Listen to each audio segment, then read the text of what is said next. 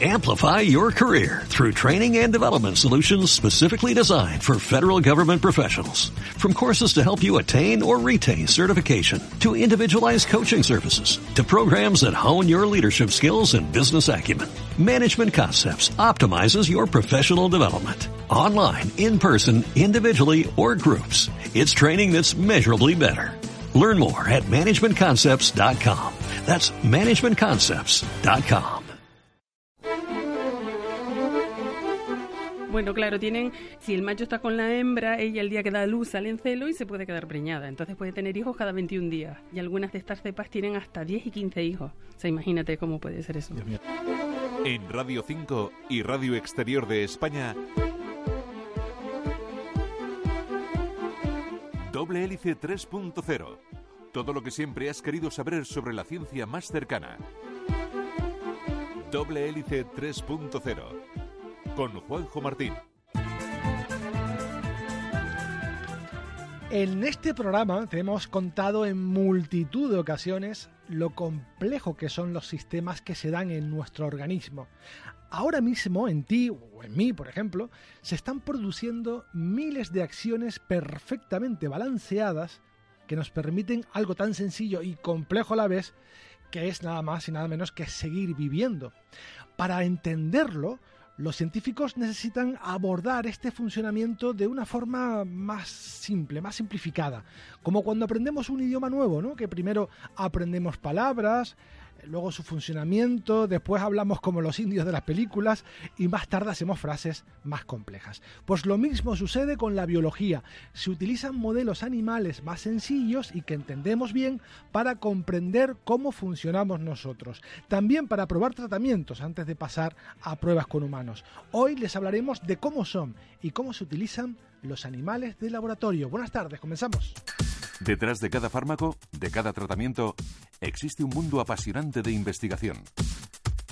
Doble Hélice 3.0. Y para hablarnos de este tema tenemos con nosotros a María Rosa Arnau, que es veterinaria y responsable del estabulario de la Universidad de La Laguna. Hola María Rosa, gracias Hola. por estar con nosotros. Hola, ¿qué tal? Gracias, muchas gracias por invitarme. Un placer estar, eh, estar aquí eh, contigo porque eh, vamos a hablar un tema de que un poco de actualidad, luego hablaremos de por qué está de, de actualidad este tema, pero antes de esto hablemos de animales de laboratorio y cómo son, eh, para qué sirven. Eh, Cuando hablamos de, o cuando pensamos en animales de laboratorio, siempre imaginamos lo mismo, una rata de laboratorio blanquita o un ratoncito pequeño oscuro. Pero hay muchos más animales que se utilizan para la investigación, fuera de ratas, de roedores, vamos. Sí, sí, sí. Bueno, puedes utilizar de todo, te digo. Puedes utilizar gusanos. Eh, Nosotros hemos utilizado lagartos. Hay gente que utiliza cucarachas. Mm, lo más común que todo el mundo conocerá será la mosca de la fruta, la Drosophila melanogaster. Y bueno, dependiendo del- de, de lo que necesites investigar, necesitarás un modelo de animal. No sé si otras veces hemos hablado que, por ejemplo, los ratones no vomitan, entonces necesitamos utilizar otro tipo de animal para poder eh, darles antieméticos, que es el- la, la sustancia que evita que vomites cuando Claro. tomas química. Depende de lo que quieras investigar, hay unos animales que son más propicios que otros. Exacto. ¿no? El modelo animal es importante para Mm. poder investigar. Pero ¿por qué hay que utilizar animales? Para... Porque no es un capricho, obviamente. Bueno, todos querríamos dejar de utilizar animales, pero llega un momento, hay dos cosas importantes. Necesitamos más conocimientos. Muchas veces utilizamos mm, sistemas informáticos para, de- para predecir determinadas funciones bioquímicas, pero no llegamos a todo. Luego, mm, es importante utilizar también eh, pruebas de laboratorio para poder eh, avanzar, pero llega un momento que tú tienes que ver cómo funciona la biología de un animal, o sea, una sustancia o que te falte un gen, qué es lo que hace. Y eso no hay más remedio que utilizar animales. Nos gustaría dejar de hacerlo, pero no podemos. Y es una garantía de seguridad para nosotros probar medicamentos destinados a los humanos prim- Bueno, primero en, en animales. Es obligatorio. O sea, la ley obliga a utilizar animales de laboratorio antes de utilizar humanos. También nos obliga primero a pruebas in silico, que es, la- que es por ordenador, pruebas in vitro, luego ya tenemos que pasar a dos especies de animales y luego ya a un humano sano.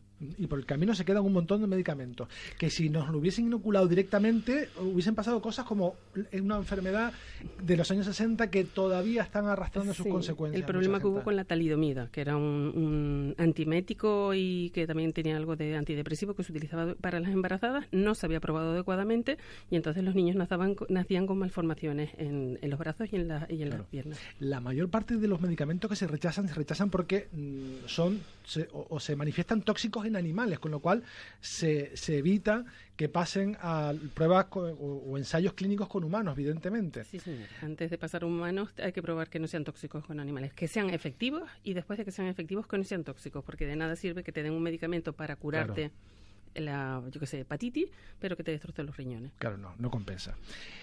¿Quién puede utilizar animales? ¿Quién, ¿Quién, puede investigar con animales? Bueno, la ley es muy estricta con esto. Cualquier persona que vaya a utilizar un animal de laboratorio tiene que tener una formación específica. Existe un real decreto y una orden eh, legislativa que te dice el número de horas que tienes que estudiar de, con un temario y de prácticas para poder tocar un ratón.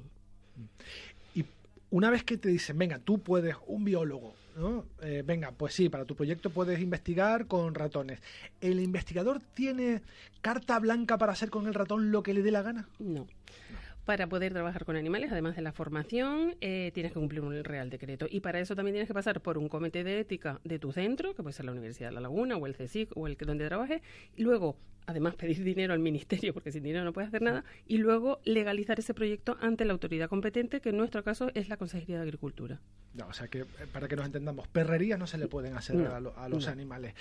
Mm, hay animales con los que no se puede experimentar, con el que diga la ley, con estos animales no se pueden hacer experimentación. No se puede experimentar con determinadas eh, especies de primates. No podemos utilizar ni gorilas, ni chimpancés, ni determinados babunes. ¿Cómo se garantiza el bienestar de estos animales en un lugar como el que tú diriges? ¿Qué, se hace para que los animales, evidentemente están enjaulados, pero para que estén lo mejor posible? Bueno, es obligatorio por ley que haya un especialista en bienestar animal eh, in situ, que se llama, que es contratado a tiempo completo, y se revisan los animales de toda la colonia todos los días, se les pone cosas para que mejore su etología, que pueden ser juguetes, sitios para esconderse, para que hagan nido, etcétera. O sea, hay una serie de parámetros que hay que controlar todos los días y que hay que subsanar si hay algún tipo de deficiencia.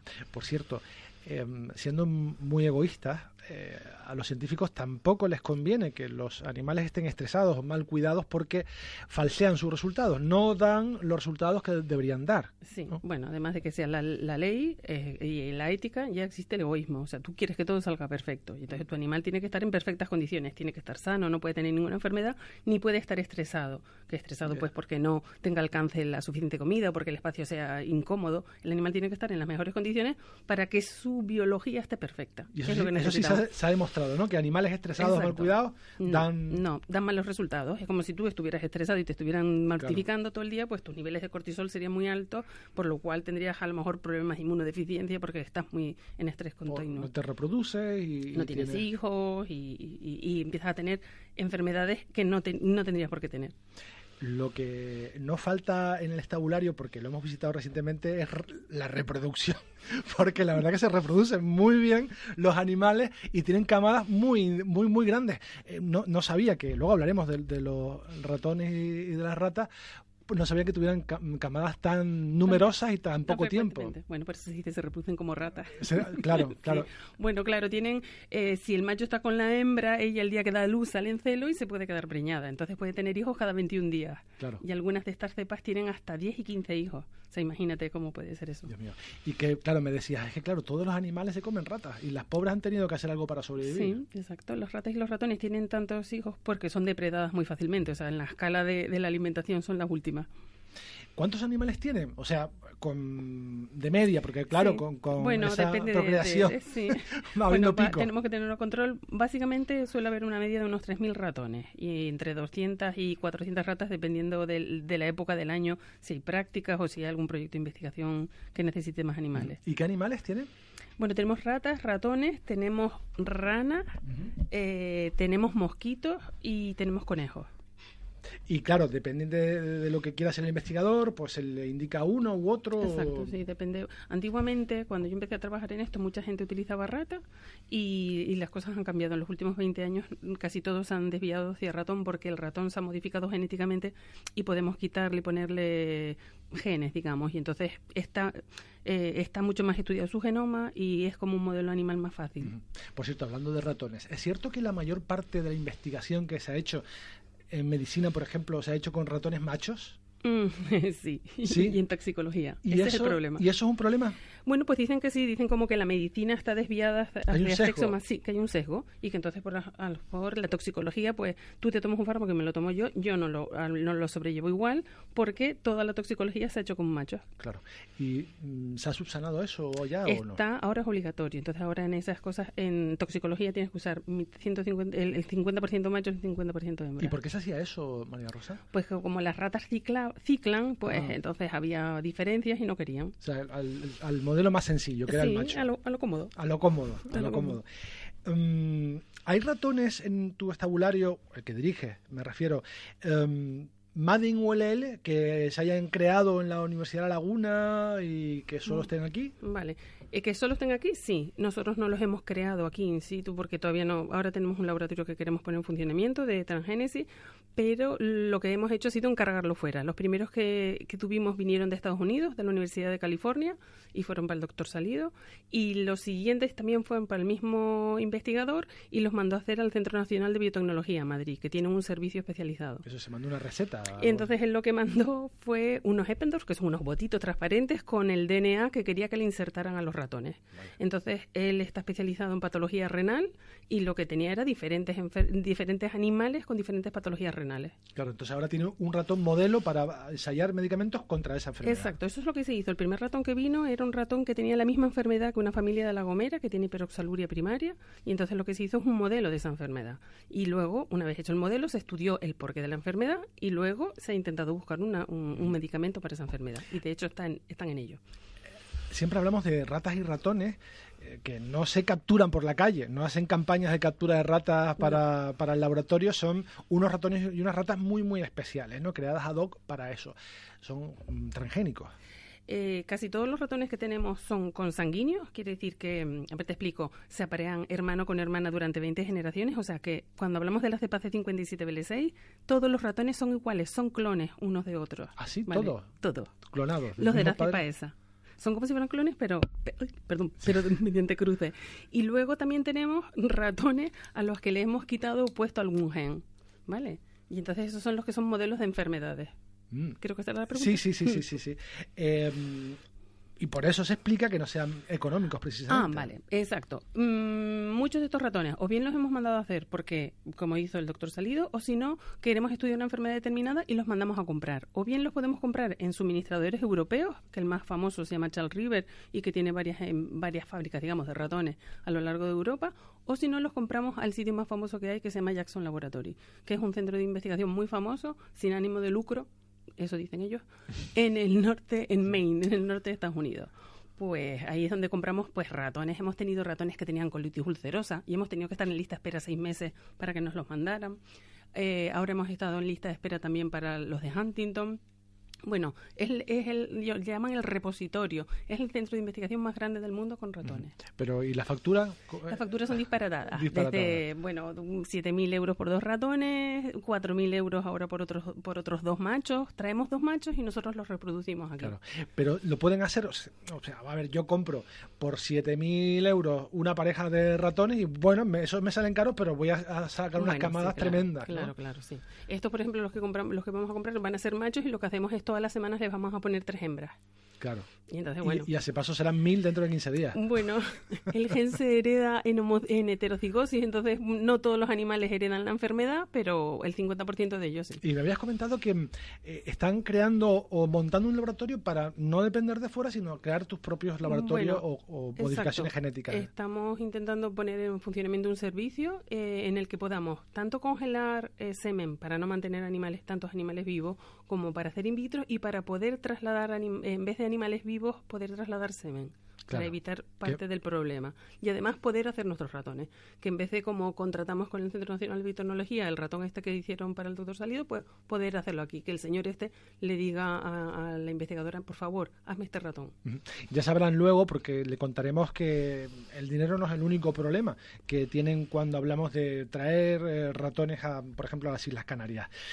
Mm, más de 3.000 animales eh, en cualquier momento en este tabulario ¿Qué pasa cuando los animales se jubilan? Si es que se jubilan, ¿qué, qué, qué se hace mm, con los animales? Bueno, pues los animales cuando se hacen mayores hay que sacrificarlos, porque, por ejemplo, no puedes tener una hembra en cría constantemente, porque llega un momento que ya no es ético y su bienestar no es el adecuado, entonces mm, tenemos que sacrificarla. Hay unos métodos especiales para sacrificarla, normalmente es por sobredosis de anestesia o por sobredosis de CO2. Claro. No se les hace sufrir a, a los animales. Porque me preguntaba no sé mucho, y bueno, ¿cuál es la vida media de un ratón de laboratorio? Dos años máximo. Dos años. Dos años, sí. Dos años en buenas condiciones, claro. Y que no tengo ninguna enfermedad.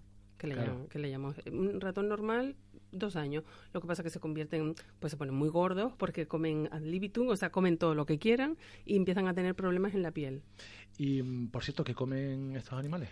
Pues comen una, una, dieta específica, estandarizada, con las proteínas y los minerales que necesitan que traemos desde Italia. Un, pero un pienso, ¿no? un pienso, pienso duro porque los dientes les crecen constantemente y tienen que roer. Luego hablaremos de mm, lo que cuesta traer estos animales em, que son indispensables para la investigación a estas islas, pero antes vamos a cambiar de tema para hablarles de una investigación sobre el lupus y de cómo la genética de una niña española puede haber dado con la clave para tratar esta enfermedad. Por cierto, que también se utilizaron ratones para esto.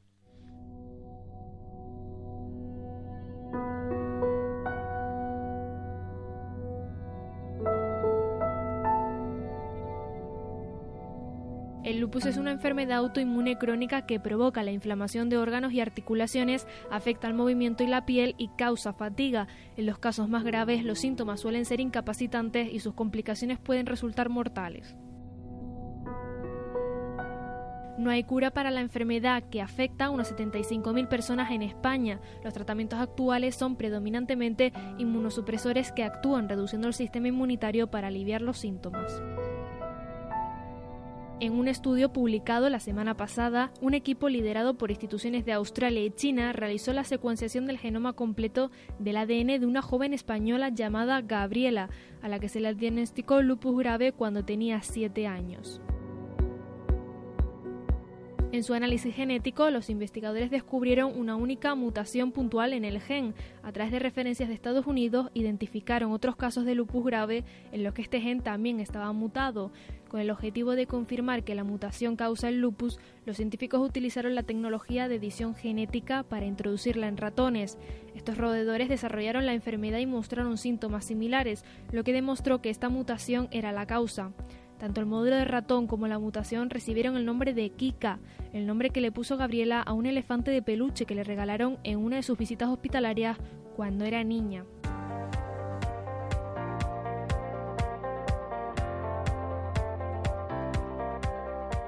Los investigadores declararon que esta es la primera vez que se demuestra que una mutación causa lupus, lo cual proporciona una clara evidencia de que se trata de una de las formas en la que puede surgir esta enfermedad.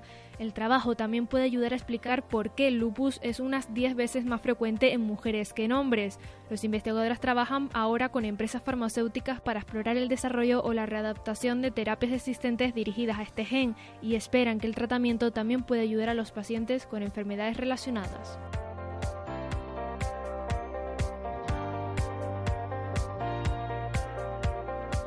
En Radio 5 y Radio Exterior de España, Doble Hélice 3.0.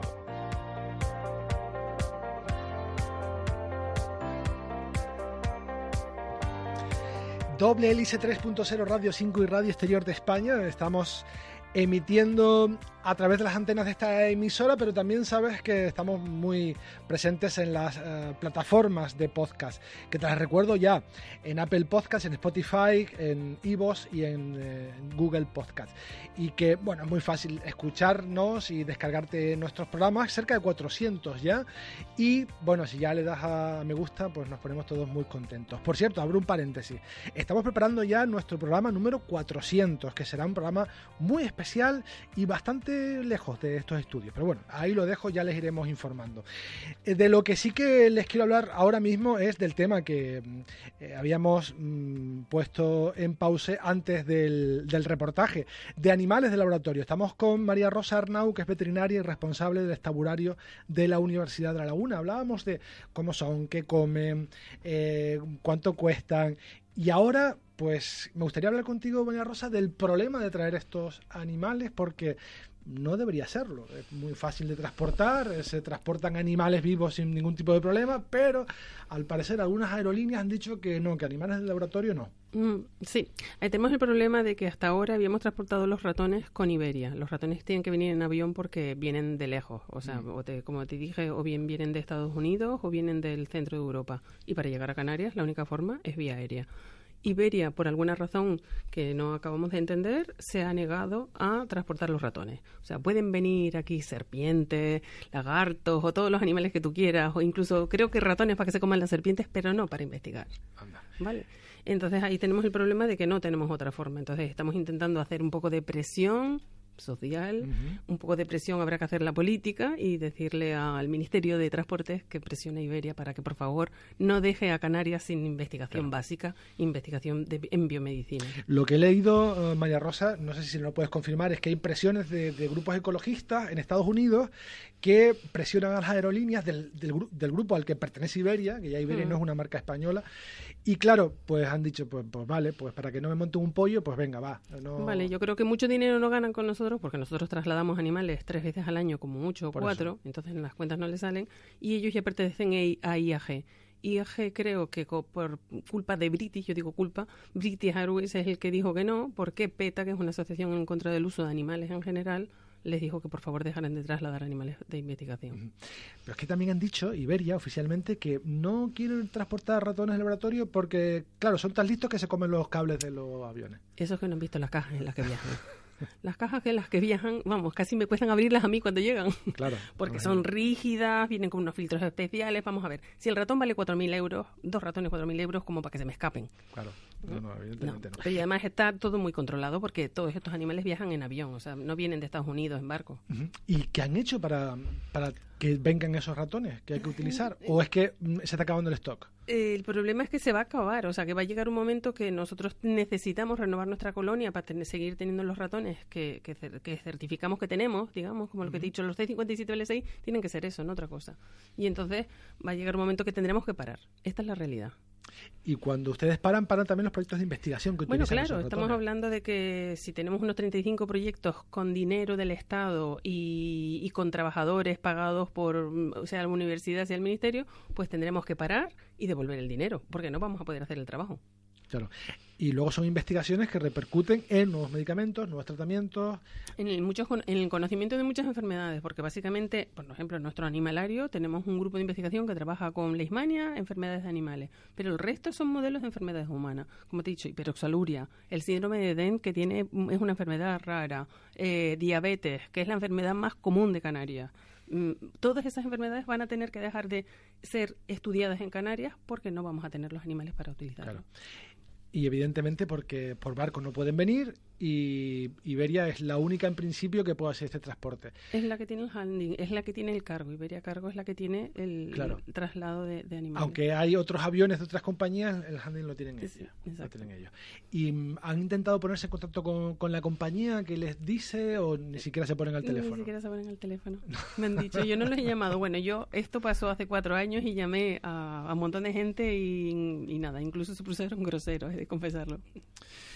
Bueno, pues eh, evidentemente eh, esta semana se ha hablado y has hablado tú en varios medios de comunicación sobre este problema, que es un problema que no solo te afecta a ti y al estabulario, sino que paraliza o puede paralizar en breve muchos proyectos de investigación. Proyectos de investigación que luego generarán o no, pero pueden medicamentos que, que van a, a mejorar nuestra vida, ¿no? Mm, que no es solo para uso van a repercutir en nosotros y en los canarios. Evidentemente, evidentemente. En la península no tienen ese problema porque No. pueden venir por Claro, lo que pasa en la península es que se los transportan en camiones eh, refrigerados, entonces no tienen Claro. problema, porque de París a Madrid, pues en una noche están los ratones, Claro. pero ahí no.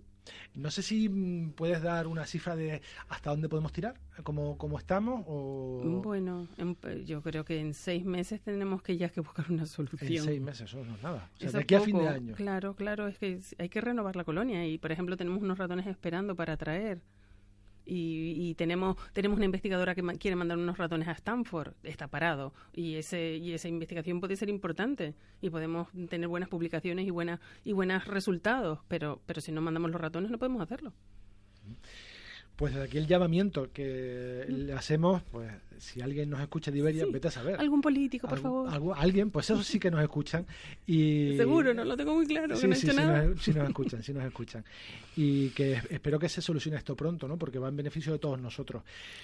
Evidentemente hay muchas personas que tienen ciertos reparos a la hora de entender que se pueda experimentar con animales, ¿no? Como tú decías al principio, lo ideal, el ideal sería no tener que utilizarlo y quizás la informática nos puede ayudar, ¿no? Entonces, por eso te, quería preguntar, ya poniendo las luces largas, mirando al futuro, si en esos congresos a los que tú vas, o ibas antes del COVID, que ya no hay ni congreso, pues eh, se hablaban de, bueno, pues a lo mejor vamos a usar menos, menos ratones, vamos a tirar por estos ensayos o modelos informáticos. Bueno, mm, se, utilizan muchísimo menos animales de los que se utilizaban antes, está clarísimo. Eh, los programas informáticos cada vez están dando más información sobre determinadas moléculas y formas de que son importantes para nosotros. Y sí que tanto Europa como la comunidad eh, científica está intentando poder poner nuevas alternativas en el, en el mercado. Alternativas pues mm, de toxicidad, que no tengas que utilizar ratones, como antiguamente mm, se utilizaban conejos, pues ahora se utiliza una prueba de laboratorio para ver piroxenos y cosas así. Cada vez va a ir a más, pero sí que es verdad que eh, desde Europa se está haciendo un esfuerzo muy grande para cambiar el, para disminuir el, el uso de ratones y de animales en general. Mm, llevas ya, no voy a decir cuántos, pero llevas bastantes años eh, haciéndote cargo de, los animales en el estabulario. Mucho. Y mucho. Demasiado, creo yo. no, demasiado nunca. Eh, y me gustaría preguntarte por cómo ha cambiado la cosa o el trato de los animales o la gestión de los animales cuando tú empezaste hasta ahora. No sé si hay cambio de legislación, si, si ahora, si antes se permitían ciertas cosas que ahora no se permiten, ¿cómo ha ido evolucionando en estos años? Ha evolucionado mucho. Sí. Yo empecé a trabajar en 1991 y las cosas han cambiado mucho, la instalación ha cambiado muchísimo, o sea, tenemos el aire acondicionado de los animales, el aire se renueva, el personal está muy formado, que antes no estaba, no había formación, no había formación en, en España, yo me tuve que ir a formar fuera porque no había cursos específicos aquí. Esta es la realidad. No, vivíamos en el año 91, las cosas han cambiado mucho. Y, y, y, todo, los animales, la, la categoría de los animales, tanto genética como sanitaria, no tiene nada que ver. Ahora nuestros animales no tienen ninguna enfermedad y ahora mismo acabo de mandar a testar los animales para que no tengan nada, para poderlos trasladar a otra universidad. O sea, está todo muy, muy controlado. Eso sí, ha significado un gasto enorme en todo esto, porque mantener una instalación como la nuestra vale muchos millones al año. Claro, eh, me imagino. Eh, cosas que han cambiado, por ejemplo, es el uso de animales de laboratorio para ensayo de cosméticos, ¿verdad? Vale, eso está prohibido. Desde el año 2006 está completamente prohibido en Europa utilizar animales eh, de laboratorio y también comercializar cosméticos que hayan utilizado animales. O sea, no podemos traer cosméticos de China que hayan utilizado animales. Claro. Estamos hablando de una legislación que se aplica aquí, es una legislación española, que debe ser europea también. En otra posición. Pero habrán otros países con una legislación similar o mejor, pero otros con una legislación peor, donde mm, se pueda hacer prácticamente lo que quiera. Eso pasa en China. bueno, no digo que se pueda hacer lo que quiera, pero sí está comprobado que en China eh, se está utilizando. Por ejemplo, no ya nadie cría mm, primates en Europa, solo se crían los primates en China. Eso sí, los primates cumplen, la cría de primates cumple la legislación europea referente a primates, no a trabajadores, lo, lo, que les paguen o lo sé qué, ya no. O sea que China está uh, criando todos los perros y todos los primates del mercado. Incluso China está haciendo un test de toxicología, porque son muchísimo más baratos hacer un test de toxicología de un fármaco en China que en Europa. Y en la India también se están haciendo. Incluso, bueno, también hay casos de investigadores que no pueden pues los comités de ética no le aprueban sus trabajos en España y van a otros países porque allí los comités de ética, pues sí se lo aprueban o no hay comité de ética. No hay comité de ética, sí. Yo no conozco ninguno, ¿eh? pero bueno. Yo conozco hay, alguno. hay gente para todo, hay ahora gente te para comento, todo. Ahora te comento. te comento luego porque ya hemos agotado nuestro tiempo y, y es momento de, de despedirte. Eh, María Rosa Arnao, veterinaria responsable estabulario de la ULL, muchísimas gracias por haber estado con nosotros. Pero antes de despedirte, solo una, una pregunta. Eh, no tienen nombre, ¿no? Los 3.000 ratones que tienen. No, no, no, no, no nos podemos hacer. Cogerle cariño, no. Sería muy duro, ¿no? Sería muy duro. Bueno, sí que es duro. A veces a determinadas cosas sí que les coges cariño, pues porque trabajas con ellos más tiempo, porque los utilizas y tienen importancia para ti científica. Entonces Claro. ahí sí que. Pues María Rosa, eh, muchísimas gracias por haber estado con nosotros. Ha sido un placer. Vale, muchísimas gracias a ustedes. Hasta luego.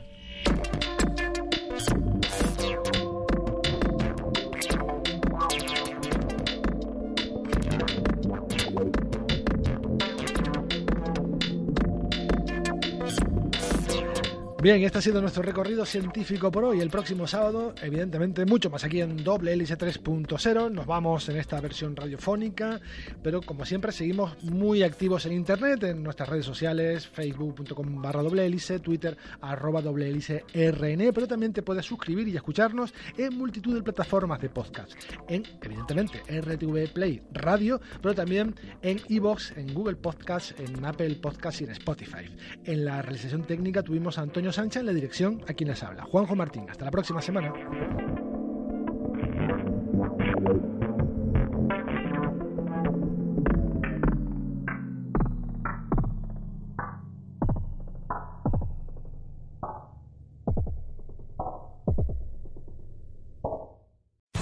Amplify your career through training and development solutions specifically designed for federal government professionals. From courses to help you attain or retain certification, to individualized coaching services, to programs that hone your leadership skills and business acumen, Management Concepts optimizes your professional development. Online, in person, individually, or groups, it's training that's measurably better. Learn more at managementconcepts.com. That's managementconcepts.com.